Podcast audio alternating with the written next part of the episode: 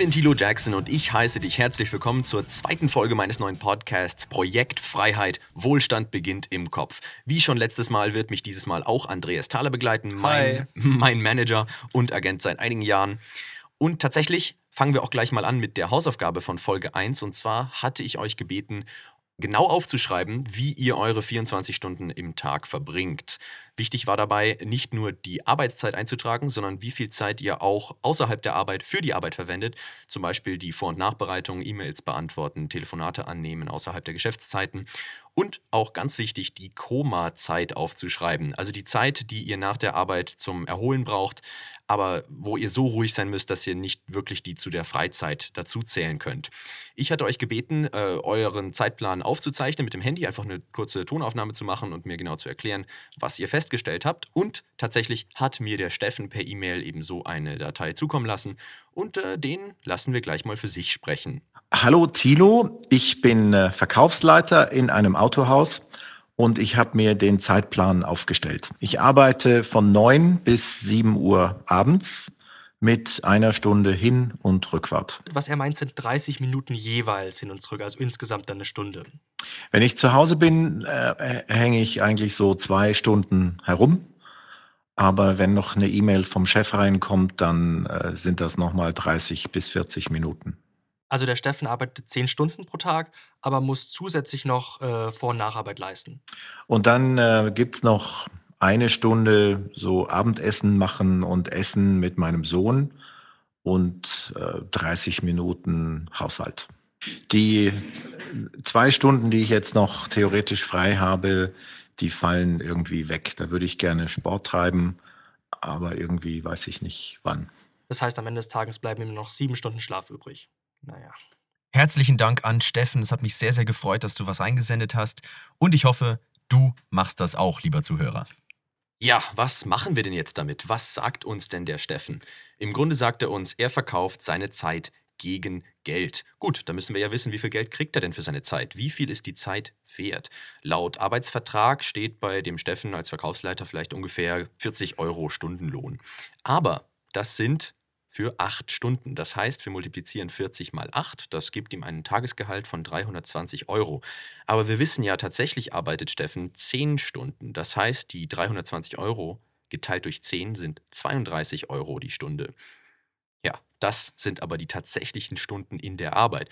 Deshalb habe ich euch gebeten, auch die Fahrtzeit, Komazeit und Vor- und Nachbereitung mit einzurechnen. Und das sind beim Steffen eine Stunde am Tag Fahrt, zwei Stunden Komazeit und optimistische 30 Minuten am Tag E-Mails und Telefon mit dem Chef und so weiter. Das sind also dreieinhalb Stunden, die man eigentlich zu der Arbeitszeit hinzuzählen sollte.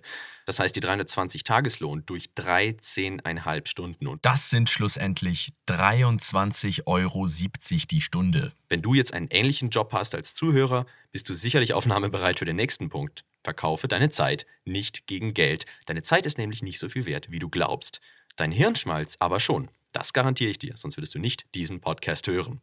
Diese Erkenntnis nenne ich die Zeitbombe in deinem Arbeitsvertrag. Wahrscheinlich lachst du jetzt, wenn du selbstständig bist und vielleicht auch etwas mehr verdienst. Das habe ich auch, als ich meine Seminare früher noch täglich gemacht habe. Aber du magst zwar von daheim arbeiten oder ähnliches, jedoch die Verantwortung für dein eigenes Unternehmen erhöht bestimmt deine Komazeit, Vor- und Nachbereitungszeit und dein allgemeines Stresslevel. Das ist auch eine Zeitbombe, vielleicht sogar der medizinischen Art. Und den Chef, den du nicht meinst, den du hast, hast du trotzdem, und zwar den jeweiligen Auftraggeber. Die Mails und Anrufe kommen weiterhin außerhalb der Geschäftszeiten. Aber was ist das genau? Zeit gegen Geld tauschen. Der Punkt davon ist, dein Gehalt ist an deine persönliche Anwesenheit gekoppelt. Ich musste zu meinen Seminaren persönlich erscheinen und Vollzeit da sein, um mein Einkommen zu kriegen. Als Selbstständiger ist das faktisch noch extremer. Ein Tag Urlaub bedeutet vollständigen Gewinnausfall. Stell dir das mal in langer Sicht vor. Bist du zum Beispiel Bauarbeiter und hast einen Unfall, wirst schlimmstenfalls berufsunfähig, hast du ein sehr, sehr ernstzunehmendes Problem. Von wirklich guten Versicherungen oder Renten kannst du nicht ausgehen. Das ist einfach Fakt. Ich habe dir einige Links zu den Statistiken vorbereitet in der Beschreibung und in meinem Newsletter. Also grundsätzlich überzeug dich immer selbst bei meinen Aussagen. Ich lade dich ein, grundsätzlich alles zu hinterfragen, was ich dir sage. Halte gerne den Podcast jetzt an, denk kurz nach, google etwas, also interagiere mit mir und meinen Aussagen. So geht sowieso tiefer rein, so lernst du mehr. Also, zusammenfassend, was lernen wir jetzt aus diesem Punkt? Erstens, dein Stundenlohn ist wahrscheinlich geringer, als du glaubst. Und dein kostbarstes Gut und gleichzeitig begrenztestes Gut tauschst du gegen wenig Geld ein. Und mit deiner Leistung machen andere mehr Geld mit weniger Arbeit, weil sie sich schlauer anstellen. Was ist denn die Lösung zu diesem Problem? Nun ja, es gibt zwei Arten von Personen, die das Problem nicht haben. Unternehmer und Investoren. Einen Unternehmer kannst du dir im Grunde vorstellen wie beispielsweise einen Autor. Er hat einmal wahrscheinlich recht viel Zeit investiert, um ein Buch zu schreiben. Aber jetzt, wo das Buch verkauft wird, kann er eigentlich machen, was er will. Das Buch liegt in Buchläden, wenn es gut gelaufen ist, wenn es publiziert wurde und das Geld fließt ihm zu, ob er denn jetzt aktiv noch dran arbeitet oder nicht, weil selbstverständlich das Buch ist fertig, es verkauft sich und das Geld fließt direkt zu ihm. Er kann am Strand sitzen, wenn er sich richtig angestellt hat.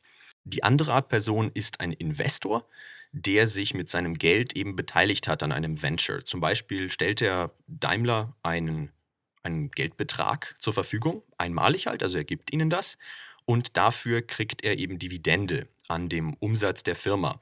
Und das ist eben unabhängig davon, ob er jetzt seine Zeit investiert oder nicht. Hat er nämlich nicht, tut er nicht. Er könnte jetzt krank zu Hause liegen, aber das Geld, was er zur Verfügung gestellt hat, arbeitet weiterhin für ihn. Aber was ist denn jetzt genau ein Investment? Das ist wichtig und vielleicht verstehst du es nicht vollständig bisher. Ein Investment ist das folgende. Du gibst einen Geldbetrag X aus, in der Erwartung, irgendwann X plus Y zurückzubekommen. Y ist hierbei einfach ein weiterer Geldbetrag, den du zum Beispiel als Gewinn sehen kannst. Sehr, sehr guter Einwand. Da gebe ich jetzt mal ein konkretes Beispiel. Und zwar ein, äh, ein Bauer investiert in einen Traktor 40.000 Euro. Das macht er natürlich nur, weil er eine gute Ernte erwartet, weil er erwartet, dass die Ernte dann mehr wird, dadurch, dass er jetzt diesen neuen Traktor hat. Und das ist eben langfristig angelegt. Wahrscheinlich wird er das Geld, was er eben ausgegeben hat, erst in Jahren zurückbekommen.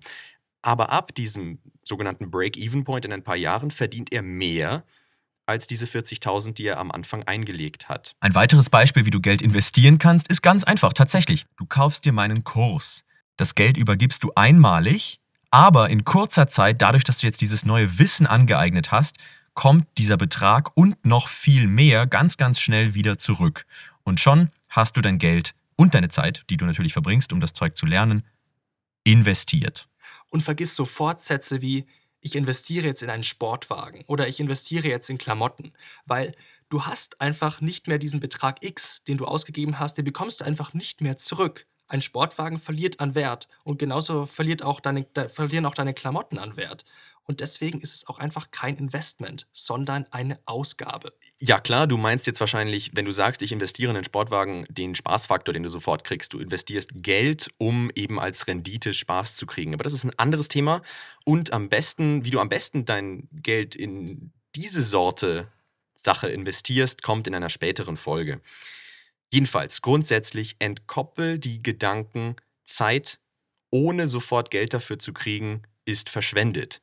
Also werde zu einem Unternehmer, denke wie ein Autor, der jetzt zwei Jahre lang maximal gut an einem Buch arbeitet und dabei nicht sofort Geld verdient. Natürlich wird er nicht für jede Stunde bezahlt, die er arbeitet, sondern er wartet, dass das langfristig dann mal viel, viel, viel mehr Geld bringt, als er jetzt Zeit investiert hat. Siehe Zeit als Währung. Zeit, wie du sie jetzt als Arbeitnehmer oder auch als Selbstständiger verbringst, ist eine ganz klare Ausgabe. Im Gegensatz zu einer Investition. Du musst so schnell wie möglich schauen, dass du deine Zeit langfristig investierst, statt sie einfach nur aus dem Fenster zu schmeißen. Um dieses Konzept noch besser zu verstehen und im Detail zu verstehen, empfehle ich euch das Buch Rich Dad, Poor Dad von Robert Kiyosaki. Das könnt ihr euch holen auf tilojackson.de slash richdad oder eben über den Link in der Beschreibung. Das gibt es natürlich auch auf Deutsch. Am Ende dieser Folge gibt es auch eine Aufgabe, damit du die ganzen Konzepte besser verstehen kannst und auf dein Leben eben anwenden kannst. Und zwar rechne dir doch deinen Stundenlohn aus, wie wir ihn für Steffen ausgerechnet haben. Ich glaube, du wirst sehr überrascht, wenn nicht sogar richtig enttäuscht sein.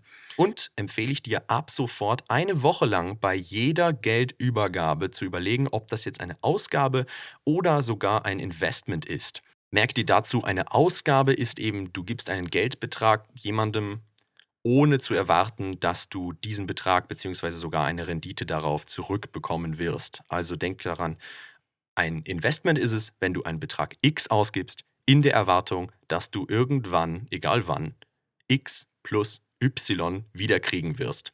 So, und damit beende ich die Folge 2. Ich freue mich darauf, dich beim dritten Teil begrüßen zu dürfen. Dein Tilo Jackson. Ciao. Wenn dir dieser Podcast gefallen hat, freue ich mich, dich auf meiner Website tilojackson.de begrüßen zu dürfen, wo es viel mehr kostenlose Goodies für dich gibt. Unter anderem mein Newsletter und mein YouTube-Kanal. Obendrein gibt es meinen Videokurs, in dem du lernen kannst, wie du konkret dein passives Einkommen aufbauen kannst mit T-Shirt-Kampagnen.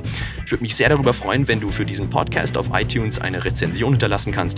Damit werde ich motiviert und freue mich, noch mehr Content an noch mehr Menschen liefern zu können. Bis zum nächsten Mal, dein Tilo Jackson.